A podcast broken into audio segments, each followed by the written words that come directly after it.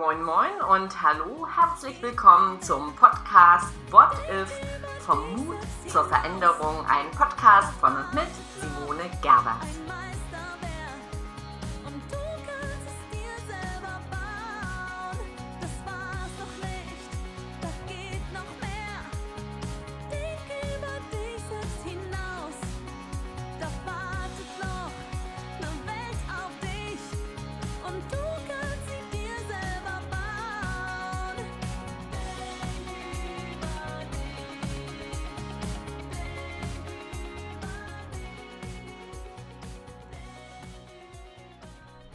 Da ist sie, die Podcast-Folge Nummer 65 über den Mut zum Aufschieben. Ja, heute möchte ich mit euch über ein sehr persönliches Thema reden, nämlich Aufschieberitis. Morgen, morgen, nur nicht heute, sagen alle faulen Leute. Vielleicht ist es aber doch ganz anders. Ja, das mache ich morgen. Wie oft hast du das schon gehört oder vielleicht auch selbst gedacht?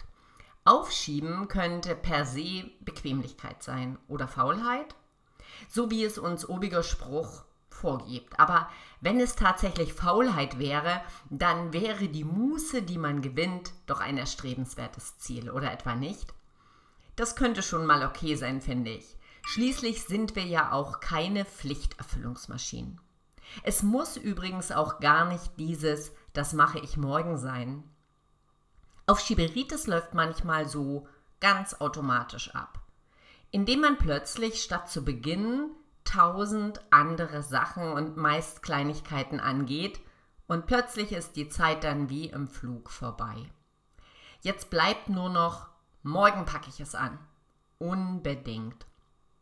Prokrastination oder eben Aufschieberei wird ja auch erst dann zu einem Problem, wenn sie nämlich uns oder auch andere in einen Leidensdruck versetzt. Sie kann auch ganz schnell dazu führen, dass wir nicht als verbindlich gelten und Vertrauen verlieren. Es lohnt sich also mal genauer hinzuschauen und zwar aus einem ganz anderen Blickwinkel. Prokrastinatio ist lateinisch und enthält den Wortstamm krass. Krass bedeutet morgen. Wenn wir aufschieben, dann vertagen wir eine Sache auf einen anderen Tag oder eben Zeitpunkt. Wir beginnen nicht, uns unserem Ziel anzunähern. Hast du dich schon mal gefragt, welche Dinge du vielleicht aufschiebst, vielleicht auch wiederkehrend? Sind es eher schwierige Sachen, vielleicht komplexe oder auch große Projekte, oder sind es eher Dinge, die du nicht gern tust? Oder welcher Art sind deine aufgeschobenen? Ich habe zum ersten Mal beim Studium bemerkt, dass ich aufschiebe. Fächer, die ich nicht besonders mochte oder ganz speziell einfach, habe ich im Semester vernachlässigt und dann wirklich erst kurz vor knapp vor der Prüfung mich ans Lernen begeben. Komischerweise ist es immer gut gegangen. Die Folge war, ich habe diese Eigenschaft weiter mit mir getragen, also weiter gepflegt. So richtig cool war es allerdings nie, denn vielleicht kennst du das auch, ich fühlte mich mit dieser Aufschieberei in der freien gewonnenen Zeit eben nicht wirklich frei. Das Kopfkino lief trotzdem weiter und machte irgendwie Stress. Denn Gedanken wie eigentlich solltest du, müsstest du jetzt lernen, so warnte eine Stimme und machte damit quasi all die Dinge kaputt, denen ich stattdessen meine Aufmerksamkeit widmete. Schließlich hüpfte da auch noch so ein Mantra durch meinen Kopf. Erst die Arbeit, dann das Vergnügen.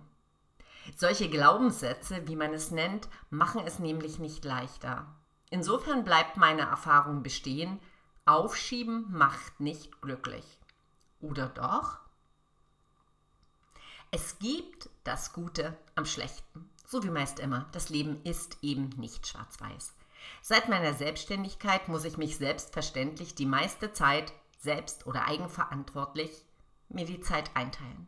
Klar, es gibt Kundentermine, es gibt Deadlines, aber wann ich mir die Zeit für die Vorbereitung oder für Zuarbeiten nehme, interessiert keinen.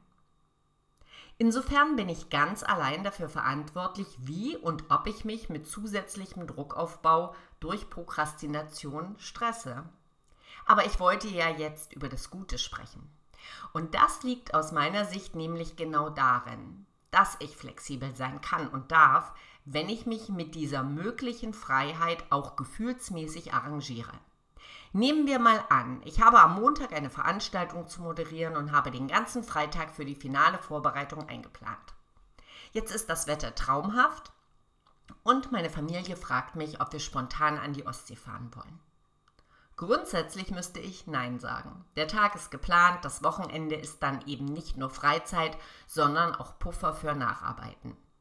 Ich habe über die Jahre gelernt, flexibel zu agieren. Das heißt, was, wie wäre es denn damit? Die Sonne scheint, ab an die Ostsee. Um das schlechte Gewissen abzustellen und den Tag wirklich genießen zu können, schiebe ich dann nicht einfach auf, sondern ich plane ganz bewusst um.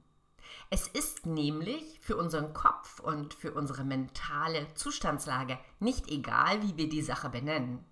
Für mich ist das dann sozusagen ein Tausch. Freitag ist frei, Samstag regulärer Arbeitstag. Damit haben schlechte Gefühle keine Chance hochzukommen und ich kann den Tag flexibel in Freiheit genießen. Klar, das ist alles nur in meinem Kopf. Für mich macht es aber letztlich einen Unterschied. Einfach nur aufzuschieben oder vielleicht mit mir einen Vertrag zu schließen. Wir können also durchaus unseren Frieden mit dem Aufschieben finden. Als Prokrastination spricht man in der Psychologie nämlich erst dann, wenn eine sogenannte Arbeitsstörung vorliegt. Eine Arbeitsstörung, das ist pathologisches Aufschieben plus schlechten Gewissen. Menschen, die darunter leiden, bekommen irgendwann nichts mehr erledigt. Es herrscht permanenter Terminstau und es geht ihnen in der Folge richtig, richtig schlecht. Dafür ist dann aber eben letztlich meist allerhand Unwesentliches erledigt. Der Preis des Aufschiebens sind quälende Gedanken an das Nicht-Erledigte. Was können wir also tun? Wir dürfen reflektieren und die angebliche Prokrastination hinterfragen. Zum Beispiel, wie wäre es mit kleineren, überschaubaren Zielen? Das hemmt nämlich das Gefühl, vor einem großen Berg zu stehen und gegebenenfalls nicht loszugehen. Wie wäre es damit, die Deadline zu verknappen? Also, wenn wir eine engere Zeitschiene einplanen, dann haben wir letztlich gar keine Zeit zu verschieben. Außerdem hemmt Angst. Also, trau dich, einen ehrlichen Blick in den Spiegel zu werfen. Frag dich, welche Angst steht gegebenenfalls hinter dem Nicht-Beginn. Sei ehrlich mit dir. Oder frag dich, was lässt mich konkret nicht beginnen? Ist mein Ziel oder meine Aufgabe tatsächlich attraktiv genug? Was ist gegebenenfalls für mich sinnstiftender oder auch lohnenswerter? Alles in Balance? Wie steht es um dein Arbeitspensum, um die Balance zwischen Arbeiten und Erholen? Vielleicht brauchst du auch einfach mehr Muße und mehr Pausen. Denk da mal drüber nach. Und zu guter allerletzt, alles hat seine Zeit. Das ist einfach so. Wie wäre es auch mal, den Zeitpunkt für die Sache zu hinterfragen? Ist jetzt überhaupt die richtige Zeit für?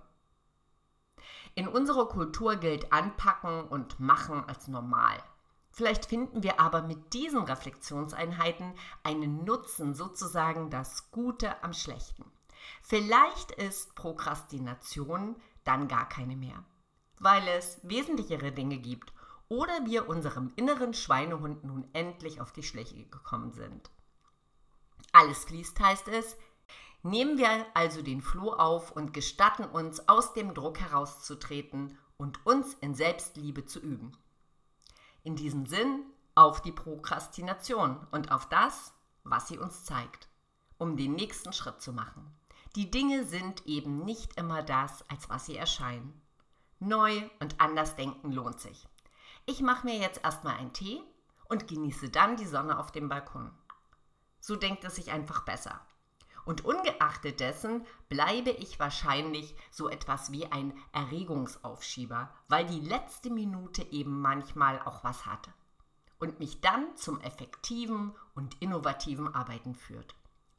Wenn das mal kein Glaubenssatz ist, oder? Hier noch ein Nachsatz. Es gibt noch eine ganz andere Art des Aufschiebens, der ich in diesem Blogpost und Podcast nicht nachgegangen bin. Es ist nämlich das Verschieben von Dingen, die man gern mal machen möchte und sie immer wieder vertagt. Das ist wie eine nicht abgearbeitete Löffelliste. Im Wissen, dass unser Leben endlich ist, führen uns diese Aufgeschobenen in Traurigkeit und in Reue. Zeit ist nicht wiederbringlich. Wer will sich schon irgendwann fragen, warum habe ich damals nicht? Ich glaube, hier steckt Stoff für einen ganz neuen Podcast über den Mut zum Leben und zum Jetzt. In diesem Sinn, nur Mut.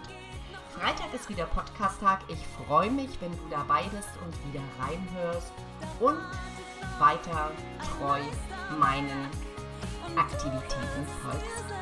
Bis bald, deine